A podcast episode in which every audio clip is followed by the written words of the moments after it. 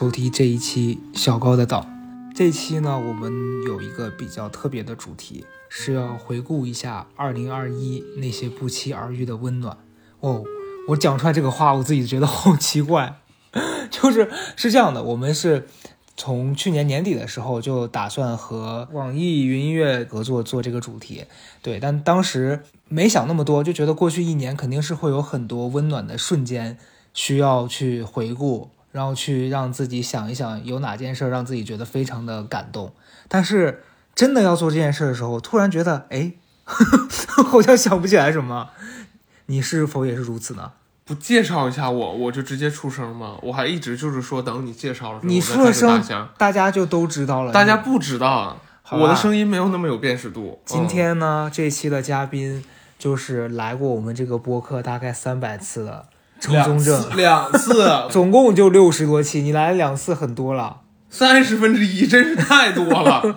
好的，你第三次了。那这一次来呢，反正跟前两次比较不太一样，就是我们要聊一些比较温情的。话题了，是吧？我以为就是说找不到嘉宾了，就是让我硬凑的。没有没有没有，就你还是一个非常重要的这样一个角色，所以不要不要把自己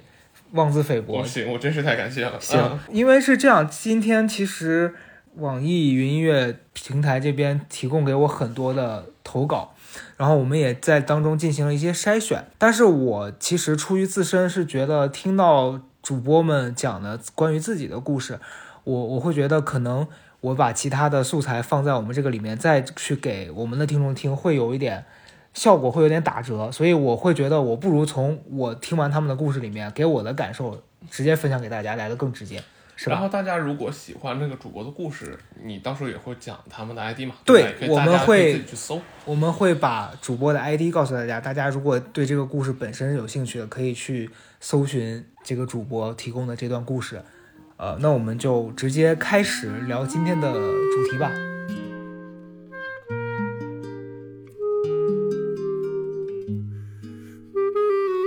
我其实看到第一个我印象比较深刻的这位作者投稿，他是来自云村小伙伴 Spark Soda。Spark Soda，对，火花苏打，挺棒的。这样翻译一下好吗？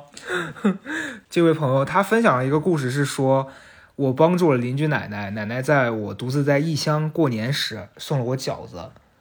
其实这样讲就已经很明显了，这是一个这样的故事，当中的细节可能就不用我们再过多的去重复了。我，我听完他这个故事，其实我想到一件事儿。就这件事儿，咱俩最近我还跟你有一个小吐槽，我不知道你有没有印象？就是咱们小区楼下有一个特别喜欢喂钞票的一个大姐。啊 啊！我我有印象，我有印象。嗯，对，跟可能不熟悉的朋友介绍一下，钞票是我们家的狗，一一只贵宾犬。嗯嗯，在这儿也要跟大家普及一个小知识，是我前两天知道的。以前我以为这个犬应该叫做泰迪犬，后来发现泰迪其实是贵宾犬的一种造型。这个世界上是没有泰迪犬的。所以它应该叫贵宾犬，贵宾犬。对，就跟大家分享这个就无用的小知识，但是对单纯的分享一下。增加了对，呃，反正我每一天会遛狗两次嘛。嗯，遛狗的时候经常会在小区里面碰到很多呃邻居，有一些因为每一天大家遛狗的时间段是相似的，就会经常遇到。然后有一些可能偶尔才会碰到，但当中有一位大姐，就是我基本每一天遛狗。大概率都会碰到。大姐养的那只狗是什么品种啊？喜乐蒂，好像是喜乐蒂。嗯。但是大姐把那只狗喂的其实是有一些营养过剩了。嗯，你我我没有夸张吧？没有夸张。那狗真的很胖，胖到我经常觉得他应该去参加一些封闭式的 减肥营了。有一些就是肚皮贴地的感觉啊。对，嗯，对。然后那个那个大姐前几次见我带狗，她就觉得我们家钞票很可爱，每次都会主动上来摸一摸啊。逗一逗啊！后来我发现大姐每一次都会随身携带一个小背小背包，背包里面装的全是狗的零食。从那一次开始，大姐每一次见到钞票都会主动进行一个投喂。嗯，久而久之呢，也导致了一个问题，就是我们家狗现在看到大姐会主动坐下要东西了。对，就，哎呀，我当中一度觉得很感谢它，但后来又会有点甜蜜的负担。因为它每一次都喂狗，导致我们家狗现在有时候在小区里面见到其他的大姐，就是它会误以为是它，就会主动蹲下要东西。我我其实是有点想说，就是姐，你你你，我知道你人是很好，但你老要喂它，它越来越胖，我也有点担心我们家狗的健康问题。是这样的啊，我觉得呢，这个大姐身上有一个细节，你可以注意一下。嗯她带的是个小包，嗯它里面装了很多零食，对所以实际上她肯定是不只为钞票一只狗，对是一个人非常好的大姐。嗯你说就这种，就是怎么说呢？就是天然带着一种善良的气质。我我我我踏踏实实的说啊，我自己觉得是不多见的，因为即便是你说咱们出去遛狗哈、你平常碰到一些同样养狗的人，嗯他们可能会跟你打招呼啊，然后因为狗可能会有一些聊天啊。但是其实你多多少少会顾及一些，比如说我喂的东西啊，别人家狗会不会介意啊，等等的。对，但是我说这个意思不是说介意他喂钞票啊，嗯，我的那个点是在于，实际上大姐自己心里是没有在想这件事情的，对，就是因为她不会觉得这件事有什么问题，这恰恰说明了实际上她内心是非常非常善良的，对。就是他会觉得这是对狗好的事情，然后而且大家也都愿意接受这个好，对。你，就这种其实是是人和人之间就是你不用建立的一种基础的信任，是的。在我看来这东西现在其实是非常非常少的。对。嗯，这件事儿是每每让我想起来都会觉得有点儿有点儿感动。嗯，因为咱们俩其实聊过很多次，关于经常看到一些新闻说有人可能在小区里面会对宠物投毒，什么这种就其实比较负面的新闻。有几次我记得你也提醒我说，出去千万不要让狗吃别人给的东西啊什么的。可是每一次碰到这个大姐，大姐会主动提供这些零食。我觉得，就你从她的每一次分享的那种善意里面，你能感受到，就是你不会觉得她有想要伤害你们家狗的这个行为。没有，还有一个细节，我不知道你在没在意过啊。嗯，他每次喂钞票的时候，一定会用同样的东西喂一下他家的狗自己的狗，对对，但是我觉得呢，其实大家可能想的也是怕他家狗吃醋啊，嗯这是非常直观的想法。嗯但同样，他这个非常细节的行为，也让你特别放心的是，他给你家狗吃的东西，他同样的告诉你说，我们家狗也吃了是没对问题的。对对，所以其实就是方方面面细节都做的很周到吧。对我就是说，嗯，其实确实是挺那个。对，就是我是会觉得，呃，假如说我是新到这个小区，我在第一周碰到这样一个邻居，我会觉得哇，我住进了一个让我很安全、很放心的这样的一个环境，因为邻居很友善。对，所以这是我我们两个想分享的第一个小故事，就是关于在小区里面碰到了友善的邻居。哦，其实这位朋友这个火花苏打，这个 Spark Soda 分享的这个邻居奶奶送饺子的这个故事，其实我最开始想到的不是大姐的这件事儿，它是让我想到，其实是在我记忆里面相对比较沉重的一个故事。呃，其实这个故事以后有机会，可能我会选择把它放在我自己的作品里面，或什么写成一个比较长篇幅的故事。之前也在微博上发过相关的一个小小小的短的叙述，就是我在很小的时候，我们小区里面有一个奶奶，她姓郭，我们所有的小朋友都叫她郭奶奶。她是在大概二十多年前，就我们大概几岁的时候，五六岁的时候，她从那个时候就开始，每一年会给我们那个小区里面的每一个小朋友在端午节的时候缝一个香包。就这件事儿，她坚持了，直到我上大学，所以很久很久了。我记得这件事最让我难过，或者说我现在想起来会有点心里酸酸的的感受是，最后一次他给我寄香包，给我家送来的这个香包是，我当时已经上大学，已经快大学毕业了吧。然后有一次我回家，我奶奶就告诉我，她说郭奶奶现在好像已经不太会能说话了，因为她之前我印象里面，她有一天还在小小区里面跟别人打麻将。我奶奶就告诉我说，她是突然有一天就回去了，好像就不愿意说话了。以前她虽然是她也是因为她年纪很大嘛，她是我们小区里面就那种呃还裹了小脚的这种老太太。我印象里她永远是拄着一个拐棍，漫步的在小区里面走，然后出来找别的老太太一起打麻将啊什么的。有一天，我奶奶就突然告诉我说，郭奶奶不会走了，也不太愿意说话了。我们从那天开始，我对她的印象就是有她的一个女儿吧，她的大女儿，她大女儿其实年纪也挺大的了，在我眼里是一个中老年的这样一个阿姨了。然后那个阿姨就每一天推着轮椅带郭奶奶在院子里面晒太阳。呃，最后那一年是我还是收到了香包，然后我奶奶就告诉我说，郭奶奶女儿吧，可能把那个东西送来的时候，说是郭奶奶讲说这个香包她已经缝不动了，不会给每一个小朋友都有了，但是她没忘了我，所以当时那一年我看到那个香包的时候，我心里感受是非常复杂的。对，所以就后来又隔了大概一年多还是大半年的时间吧，后来后来反正郭奶奶去世了。我我们家人跟我说，奶郭奶奶不在的时候，后来处理后事的时候，让我去给她磕一个头。就小时候你会对生死这件事儿可能看的不是那么的严重，因为你觉得离自己好像很远。但我记得那天我们家人带我去给她磕头的时候，我心里是第一次觉得说啊，你现在已经不是小朋友了，你面对这个人，他对你来说可能他不是你的亲人，但他做了很多行为，已经超越了一个邻居。跟你之间的这种互动了，所以这件事儿其实是虽然说它不是发生在过去一年里了，但它在我至今每一年想起来，任何时刻想起来，都是一个永远会温暖到我的这样一个事儿。嗯，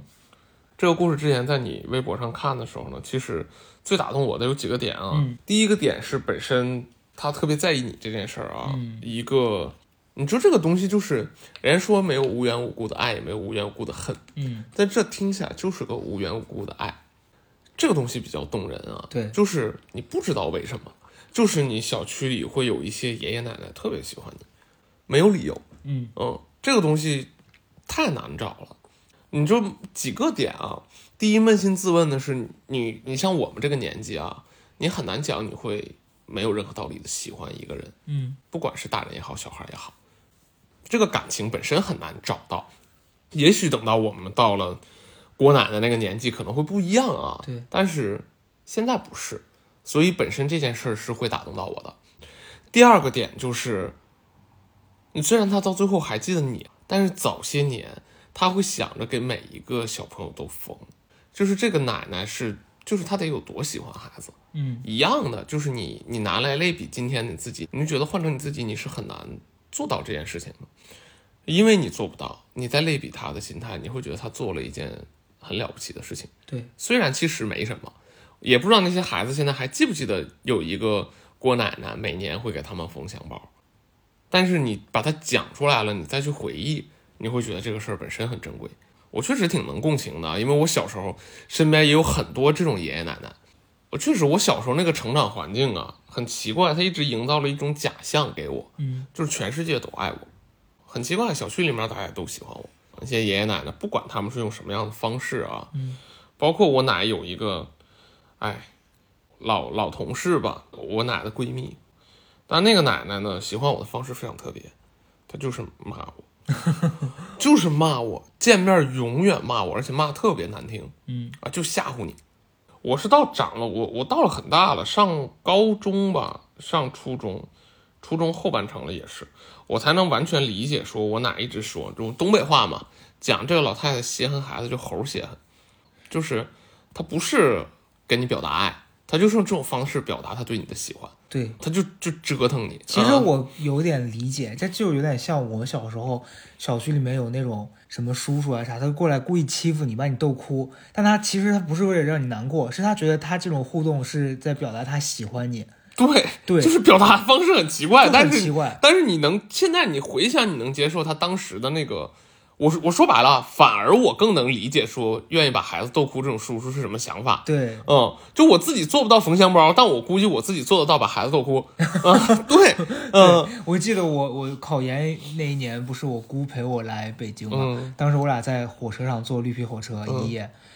车上有一个小孩儿，就是那种人家父母带着他好好的，我姑就在那一直就在那撩那个小孩儿，一直在逗，嗯给小孩逗哭了。嗯那时候我非常不能理解，我说你就是撩人家干啥撩闲呢？嗯，现在想想，其实就是他们用来互动的一种方式。我突然一说逗小孩，我想起另外一件事，嗯我想起李宇和他那个小侄女嗯机器人那个故事，嗯，你还记得吗？你讲一下吧。大概的意思啊，这是我也是听你给我讲的，细节我咋记不住？但当时听这个故事我非常震撼啊。嗯就是李宇去找他的那个小侄女玩儿，嗯逗她玩儿嘛。他说，其实那个小姨是还是小姑啊，嗯是机器人儿。然后他说啊，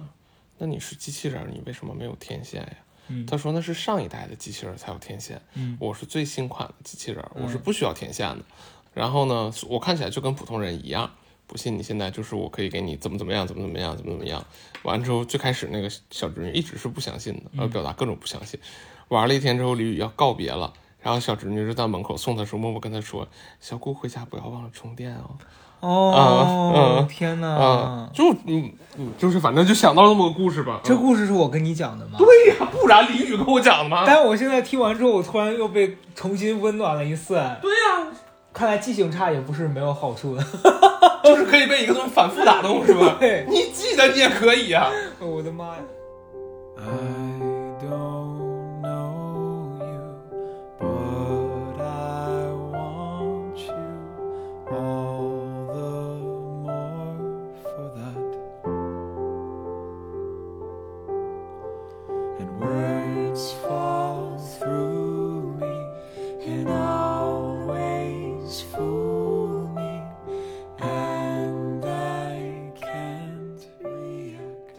我是觉得，你知道，大家总是会被生活当中的很多事情给难到，但是其实很容易忽略这种非常琐碎细小的这种感动。但是你你真的日后回想起来的时候，或者是你隔了很多年再去想当年的同样一件事儿，其实感受是非常不一样的。哦嗯哦，所以其实我我们从第一个这个网友的投稿，一直聊了这么多东西出来，就是因为我们觉得，平常我们可能也压根儿没去回想这些事儿，但是通过别人的提供的一个小事儿，我们能想到这么多，有时候也是挺好的。我我再补一个吧，就是顺着刚才那个主题啊，其实我想到另外一个故事，也是今年特别打动我的，是人啊，嗯其实是个人，是他做的，他坚持做的事儿特别打动我，也是跟孩子相关的啊。嗯嗯这人叫五六七，大家如果看了一年一度喜剧大赛，哎，做过广告，虽然收官了，一月七号收官的，整个成绩特别好啊。然后呢，呃，他叫五六七，然后是一个北京的一个喜剧表演的厂牌，叫拿大顶的一个演员。他呢，之前他主攻的方向是默剧，然后呢，他又是在默剧这个范畴里面专门做一些偏儿童剧方向的这样一个演员。今年是在认识他呢，是在这个节目最开始在选演员的时候，然后我们在北京的一个小剧场里面见了特别特别多的演员，大家都带着自己的作品来了。然后当时看到五六七那个第一个作品的时候，叫《漂流记》，也是节目里面他第一个作品。呃，当时我莫名其妙的被打动到不行，因为那天有二十几个作品，五六七大概是第四个还是第五个出场的。嗯他演完了后面俩作品我没看进去，因为我一直坐在那儿抽的抽的哭，然后我也不知道我在哭啥，就是觉得特别特别感动。嗯后来呢，等我冷静下来了啊，我就在想，究竟他当时打动我那个东西是啥？嗯我觉得最直观的一件事儿是，你在他的作品里面，尤其是他当着你的面在演的时候，你在他作品里面，你能感觉到你是被当做小孩一样在被对待。就他演那个东西非常真诚，然后情节也很简单，但是他不觉得把这个东西演给你有什么问题。虽然你是个成年人，那一刻你跟他在一起的时候，你会想起来你小时候听过的很多童话故事，然后小的时候会有，比如说像刚才讲像郭奶奶这样的人，或者像你小区里面哪个爷爷奶奶，或者像你自己的爷爷奶奶、爸爸妈妈、外公外婆这样的人，嗯用同样的方式，一些玩一些小花招啊，可能看起来没有特别精致，但是他们就是当时想逗你开心。嗯，一些大人看起来很简单的东西，小孩觉得特别神奇。就那一刻，你找回了当时那个状态，所以那个东西特别打动我。这是第一层，当然这是也是很底层的，你感觉到你自己是一个小孩被保护的状态，嗯，然后被人喜欢，然后希望让你开心的状态。第二层就是他做这件事儿，你能感觉到他特别的执着和专注，那么多道具、玩具那些小玩意儿，他弄出来那个小东西。最打动我的一幕就是他拿着手电，然后拿着他那个半透明的小船儿，把那个小船的影子打到整个小剧场的一圈儿。然后最最后打到他那本书上，上面写着“完”，特别像你小孩小时候看了一个动画片，然后到最后结尾的那种感觉。嗯，这些东西特别特别打动我。然后呢，接着他在比赛里面做了另外一个作品叫《花匠》，更打动我，打动到不行。原因是他们社团那些演员呀，一个个你像宋木子那样的人，大家看了也许会知道啊，包括就是金靖他们这些所有的演员，平常奇形怪状，在那个作品里面，大家都变成了那个特别专注的，把你当孩子，就希望你开心的那个状态。嗯，这件事儿实在是太打动我，就是可能你在长大的过程当中啊，就是渐渐的这些会给你缝香包的人，会愿意逗你开心的人，可能渐渐他们觉得一来觉得你长大了，他们不会这么做了。二来是他们可能有些人也确实就离开了你的人生，跟你没有交集了。但是当你看到这些作品的时候，你能找回来当时那个感觉，所以那一刻其实是特别打动我。刚好顺着前面这些聊到了，我觉得一样的，就是把这个感情给你重塑了，嗯，让你重新找到了。如果大家听到的时候没有看过这两个作品，推荐大家去看一看啊。嗯嗯，嗯，塌下心来看一看，对非常非常好。对我必须说，因为其实你讲这个故事之前，我本来是想再引入一个网友的这个投稿，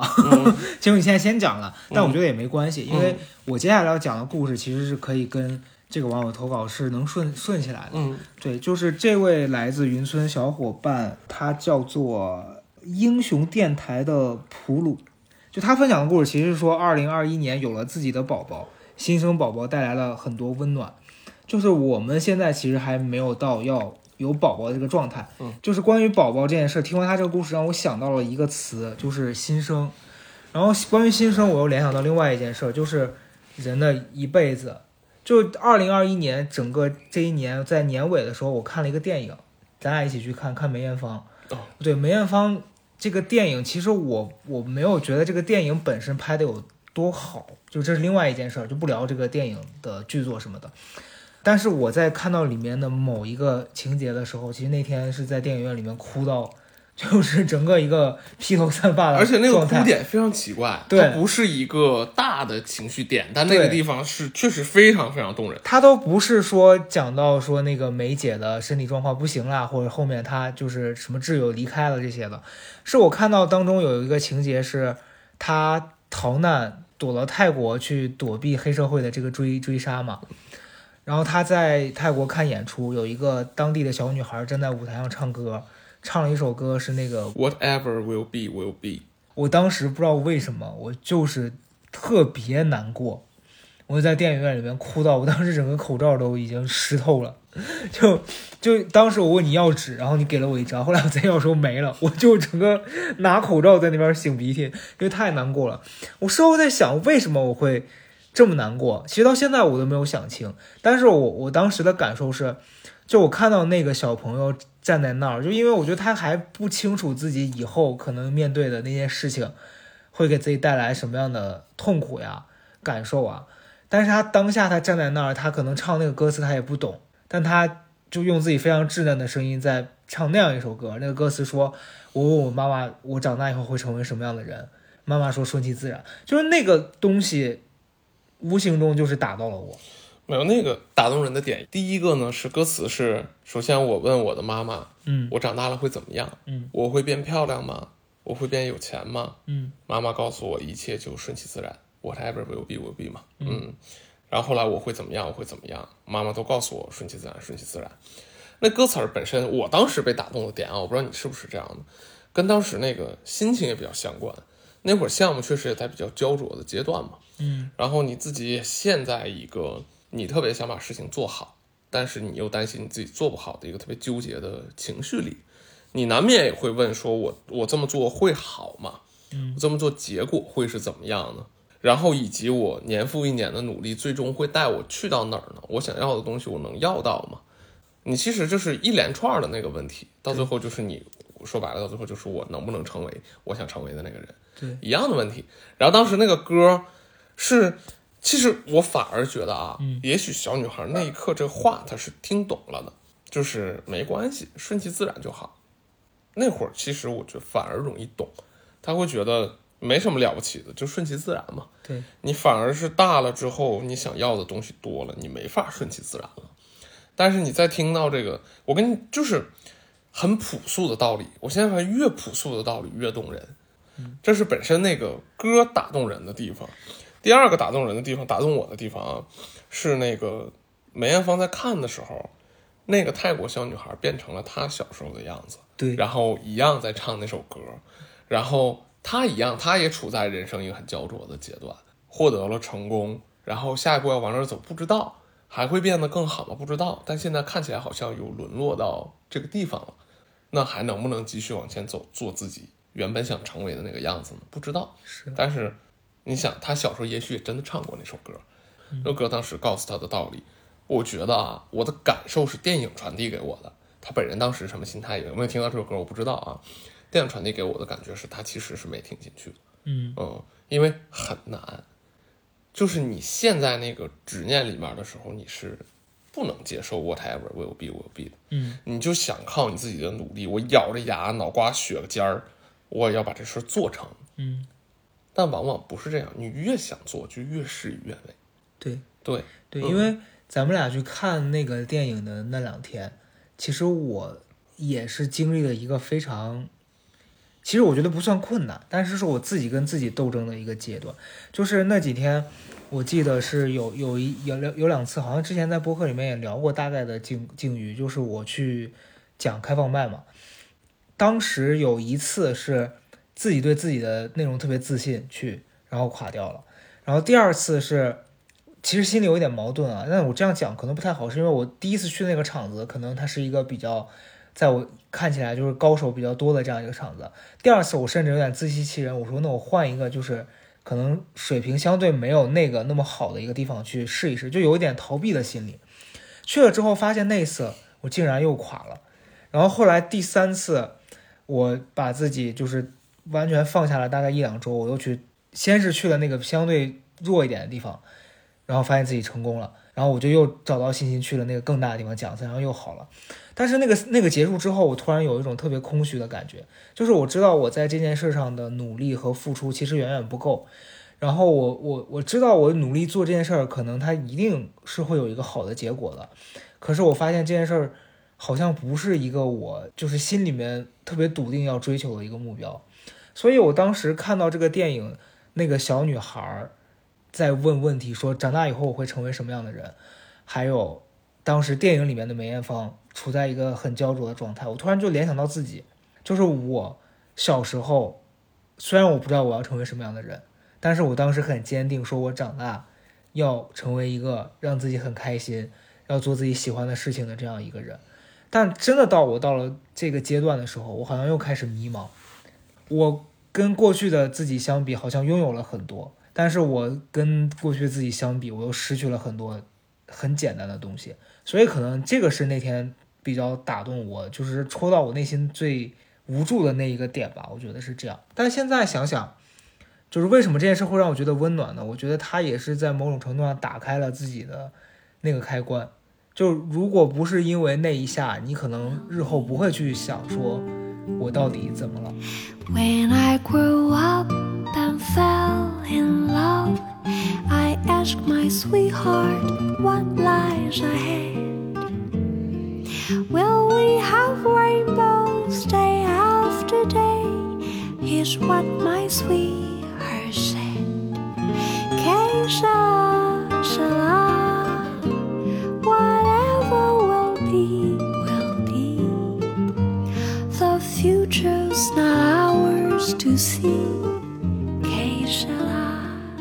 就是有的时候吧，你没有意识到自己是执念的时候，你会顶在那儿，对，就是你不愿意认说，也许这件事儿我不行，也许我应该寻求帮助，嗯，也许我应该退一步，或者是怎么样的。但是你在那顶着，你就会发现，你越顶，你动作越变形，越变形，你越离你想去的地方越远。对，就是这样。我觉得这事儿好的地方就是让你自己看见了，好像事情不是那样，是，不是你非这样不可，以及不是你更用力、更使劲儿，事情就会往好的方向去。这是我今年一个特别大的感受啊。对，就是你特别特别执着的想要一样东西，且看不清楚你做这件事儿的时候的一些最正确的那个路径，和你到底自己扛在那儿，所有事情都要盯着证明自己行的那个东西，这两个东西是特别对冲的，到最后就是事与愿违。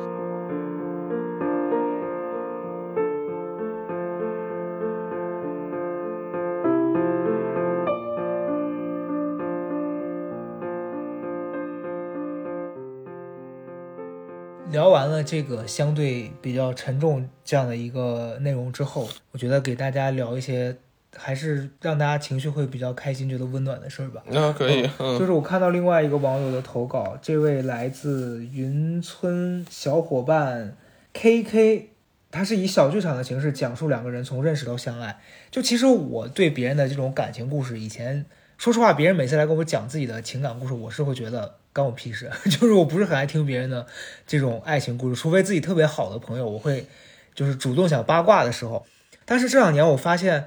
你知道，当我们在去参加婚礼的时候，我我现在去一次哭一次，你是这样吗？是这样的啊，嗯就是因为我参加婚礼本身比较少，嗯我必须说啊，我不是一个特别愿意参加婚礼的人，呃，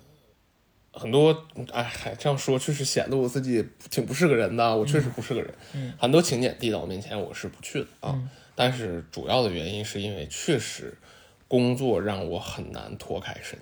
因为好多朋友的婚礼都在外地嘛，嗯确实是回不去。但是呢，比较巧的是，我最近参加的两个婚礼，一个是我同事的婚礼，一个是我的上级的婚礼。因为这两个婚礼呢，大家的工作就是都暂时放了一放，嗯，所以让你有机会去参加这个婚礼。对，今年参加的这个婚礼呢，是我的上上级级的婚礼。嗯，他那个婚礼其实当时也确实是非常打动我啊。嗯，说一说打动我的点是什么？我的上级呢，是一个八七年的姐姐，比我大五岁。她实际上跟她男朋友相处了很多年。嗯然后怎么说呢？我我的感受啊，她是一个非常非常浪漫的和自由的人。她有的时候在想自己的人生到底需要什么样的状态。但是呢，当那天他婚礼的时候，他他选了一个形式感，他是马车呃三匹还是五匹高头大马，好童话黑色的马，黑色的高头大马拉着一辆马车，然后拉着他和他爸爸两个人。那个婚礼是一个呃草坪，然后一个落日悬崖的这么一个婚礼，然后下边是北京的一个叫做金海湖的地方。因为它那个地势的原因，那个马车上来的时候，你会有一种马车从地平线上升起来的感觉，它是一个小上坡，所以那个马车上来，接着你先看到马，然后你看到马车从这上面过来，然后他穿着婚纱，旁边坐着他爸爸，然后那个夕阳刚好洒在他脸上，那一刻我就不行了，因为在他破防破防，嗯嗯，在他那个婚礼上，我的工作呢是帮他把所有流程上的，比如说需要播放音乐的 Q 点呀这些事儿，跟那个婚礼供应商对清楚。对，参加婚礼的时候，就是仪式的时候，我在工作啊，确实是这样。然后我是强忍着情绪啊，继续把每一个流程跟那个对往下 Q 的。我当时特别被打动的点是，哎，这么说其实稍微有一点不太好啊，因为呃呃，我我相信他听到这一段，下面这段话可能也不太开心啊。原因是因为他实际上今年结婚嘛，三十四岁了。首先你在他脸上看不到任何岁月的痕迹啊。那天夕阳打过来的时候，她就像一个公主，像一个公主。然后我就在想，她很多人啊，当然这事儿可能也有点刻板印象。我我想说的是这句话，因为有些刻板印象是人过了三十，嗯，甚至快到三十五的时候，你更多是被生活的那些东西所所牵绊。对，嗯，你那些浪漫呀，那些自由啊，自由梦想爱呀，这东西追求的是少了，可能很多现实的因素就进来了。嗯，但那天打动我是我在他身上看到了，你不管是什么样的年龄，当然三十四岁年龄也确实不大啊。嗯，你不管是什么样的年龄，只要你心里还有对浪漫、自由和爱的那个向往，你出现的时候永远是你年轻时候的状态。然后那个穿着婚纱过来，就是一瞬间特别打动我。他打动我的点是在于我原来的那些焦虑不见了，嗯就是你不用担心你快三十了，你快四十了，还是你快五十了，不重要，只要你心里的那个你想追求那件事没有变，你想追求的事情，你在多大年龄都可以去追求。然后那个东西带给你的一样是你永远是你最年轻时候的那个状态，嗯，特别特别好，非常非常打动我印。象当中嗯那天，因为我是在坐在前面的观众席上在看这个仪式，后来突然听到旁边同事在那边窃窃私语说：“周东正哭的不行了。”我就一个大回头，发现这个这位周老师拿着麦克风站在远处的那个音箱还有什么控制台旁边吧，没有拿麦克风，要拿对讲机。哦，对讲机。站在那儿，一边拿着对讲机，一边在那边猛擦泪。我说人家结婚，你咋哭成这样啊？就是当时觉得有点好笑。对，但我其实可以理解你说的那个被这个东西打动，因为其实以前在我的人生当中，我参加婚礼，我很少会因为新郎新娘的互相致辞啊，或者是什么的，就觉得感动。但是这几年，我不知道为什么，可能到年纪了吧，就这话让我家人听见也很危险啊。我家人会说到年纪还不结。就我参加别人婚礼的时候，你会在新郎跟新娘互相对对方念信的那个环节，突然的进入到他们的那个情境里面去，之后就会觉得非常的感动。我印象当中两个，其实也你说的这两个婚礼我都参加了嘛，当中前面的这个婚礼还让我去进行了一些就是小互动的环节，当时做的我觉得其实挺差的，但是我中间看他们。互相念那个誓词的时候，我记得就是当新郎拿出，因为新郎本身是搞文字工作的，他念的那个信，我的妈呀，我整个在底下哭到 崩溃了。还好我不是个女孩，没有装，不然一定就是大大掉妆。再就是你这个上级的这个姐姐的婚礼的时候，我当时最打动我的其实是后面的环节，就是这部分，呃，宣读誓词，包括他从马车上出来前面的这这一系列。是后来，你记不记得大家在整个宴会厅的时候，有一个新郎新娘出来要跟，呃，所有的来宾互动，在跳舞的那个环节，那一刻让我觉得好像是去年那整个一年里面，我现在回想起来，我觉得特别轻松的一一个晚上。嗯嗯。虽然当天晚上我就立刻被工作绑架，记得大家在玩狼人杀的时候，我就在旁边拿电脑在那操作，但是那个下午我看到新郎新娘就光着脚在。那个平的舞台上面，在那边跳舞，然后跟每一个参加婚礼的宾客互动，那一刻你突然觉得哇，就就是你知道这短短暂的这一个小时里面，大家可以放下生活里面所有的烦恼，在祝福这两个人的感情，就是真的很温暖，很美好。你一说那个环节，我也想起来了啊。嗯。一样的那个环节，就是他触动我的，还是就是嗯嗯不朽的爱情，当然很值得歌颂啊，这个没有问题。我们因为爱情被感动很正常，嗯，但是一样的，他最感动我的点是，就是那个场合里不光是爱情这一点，嗯，就像大家聚在一起，脱了高跟鞋在舞台上，新郎新娘和所有的客人大家一起跳舞，包括。新娘骑着马车上来，然后那个悬崖夕阳，所有这些东西，就是那短短的一刻，基本上就是就是很自由，然后所有人特别快乐，然后我突然词穷了，就我没法概括那个，对我没法形容那一刻的那个那个感觉，就像一样的。前面那个我同事那个婚礼，那我同事是我。是我高中同学，大学同班同学，我们都同班，然后现在还在一起工作，我们两个十几年的朋友了。嗯，他结婚那天晚上一样，我们和公司的那个同事在一起给他们唱那个五条人的那首歌。嗯，我的朋友今天要结婚了，对，然后在场上大家一起开火车，就是你没法形容那个场景是什么，是自由吗？是爱吗？还是什么？就是词儿没法去形容他当时那个感受。嗯，但是当时所有人的情感和。状态就是特别开心，然后特别幸福。用这些很朴素的词儿来形容啊，就是很年轻吧，身上没有生活的那些担子和枷锁。对，呃，是自由吗？好像也不完全是自由。我觉得就是就是我只能用年轻这个词儿来形容。嗯，就是不管你物理的年龄是多大，当你愿意去追求这一切的时候，你都是那个年轻人，你的状态永远是年轻人。问题出现，我在告诉大家，所有年轻人，年轻人，年轻人。问题出现，我在告诉大家。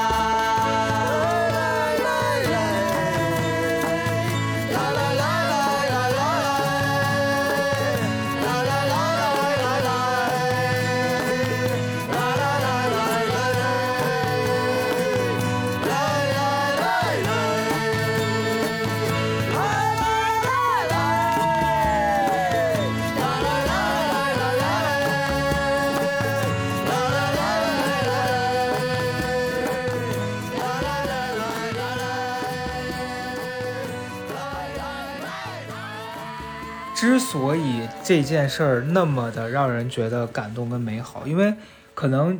童话故事小时候大家都听，你会觉得它之所以美好，是它停在了最美好的那一个画面，后面就没讲了。但是真实的生活里面有很多事情是你要去处理对付的，这就让我想到我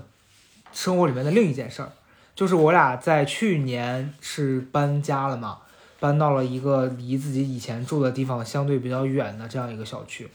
呃，然后在过去的那个小区，就其实，在那一片区域，我们俩当时合作了一个比较让我们满意的保洁阿姨，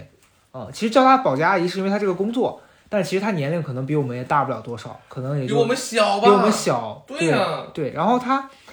我最早就是是因为我还住在像素，就北京像素那个小区，大家可能也许有所耳闻。当时是很随机的挑选到他，然后他帮我们干活的时候，我们就会觉得他做事特别的细致，而且他会在你，就你跟他讲了你会你对很多事情的要求，他会完成的非常好，甚至还会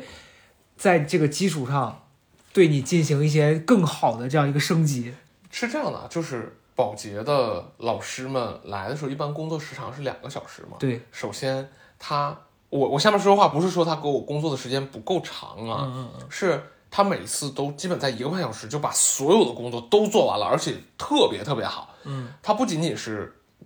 房间打扫得特别干净，你所有面儿上能看到的东西，他会按照一个非常清晰的逻辑帮你整理的井井有条，帮你摆在那里。是的，所有东西弄的，就是他的基本上就在我看来半个收纳师吧，对。呃，基本上是这样，非常非常厉害的一个一个老师，嗯，对，呃，后来我们从北京像素搬走的时候，因为离的那个小区比较近，换了另外一个小区，呃，当时就跟他发消息嘛，问他能不能过来，他就说可能有时候不太方便嘛，因为人家的那个工作也是有区域负责的。后来有一段时间，他就是能够到我们这边工作了。他就每一次就是其实很辛苦，因为他要从那个地方，你想，如果他都在像素这一个小区里，他其实是相对比较轻松的。但是他每次要来我们这边，他可能要骑电动车或者是共享单车才能到我们这儿来。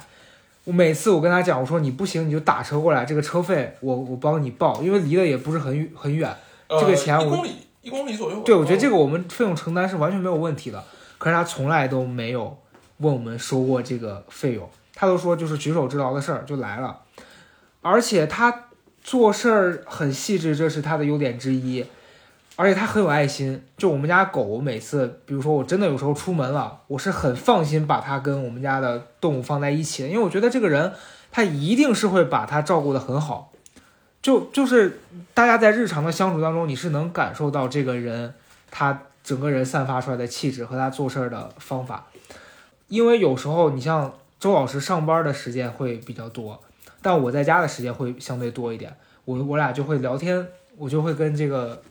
老师就叫老师挺奇怪的，就和这个朋友，嗯和他聊天，我们俩也聊了挺多的。他经常会跟我，有时候会吐槽一两句，说在工作当中遇到的烦心事儿，有时候也会跟我抱怨一下他自己呃最近遇到的困难。但其实他还是很正面的，每一次他从他那儿给我传递过来的信息，永远是非常积极的，就说要努力，要要过上更好的生活，必须要通过努力。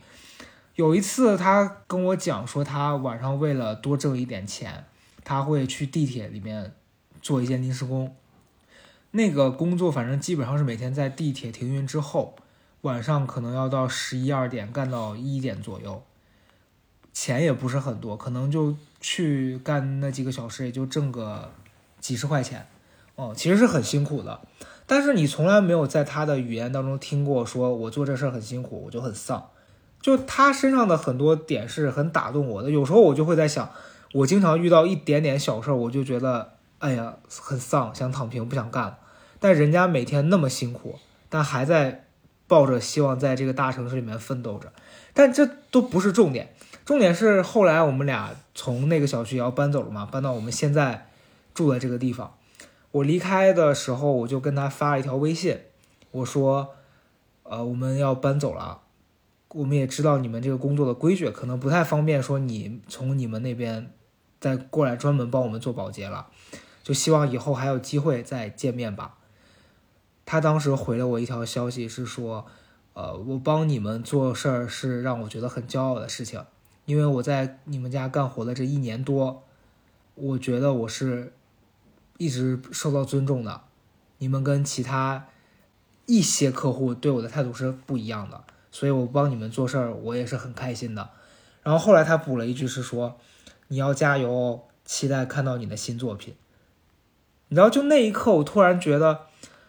原来他有在关注你在做什么，就他其实是很用心的在默默观察着这些事儿，然后他最后会鼓励你，让你知道他不是一个单向的说你在观察他，他也在努力的通过生活里面的很多细节去发现你在干嘛，他他会觉得你给他带来的温暖，他也要用这个去回馈你，我觉得这个是真的很难得的。就是哎呀，一些萍水相逢嘛，这挺好的，确实是。对，希望他以后能越过越好吧。对，就就是你提到收纳师这件事儿，我觉得以后如果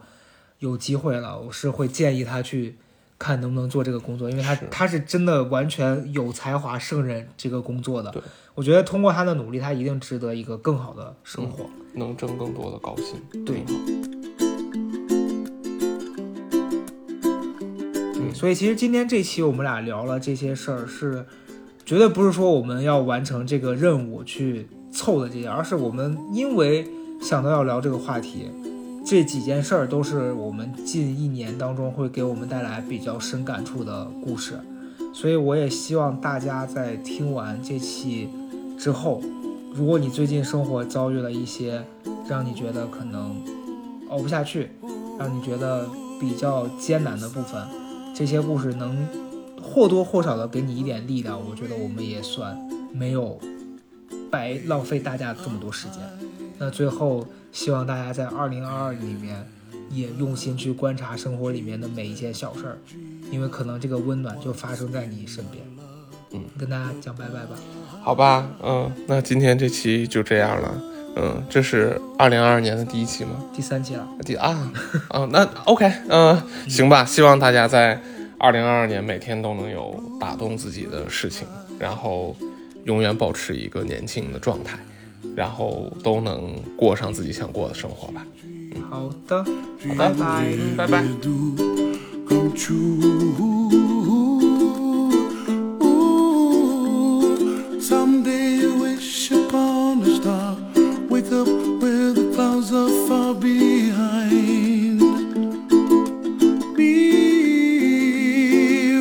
Trouble melts like lemon drops, high above the chimney top. That's where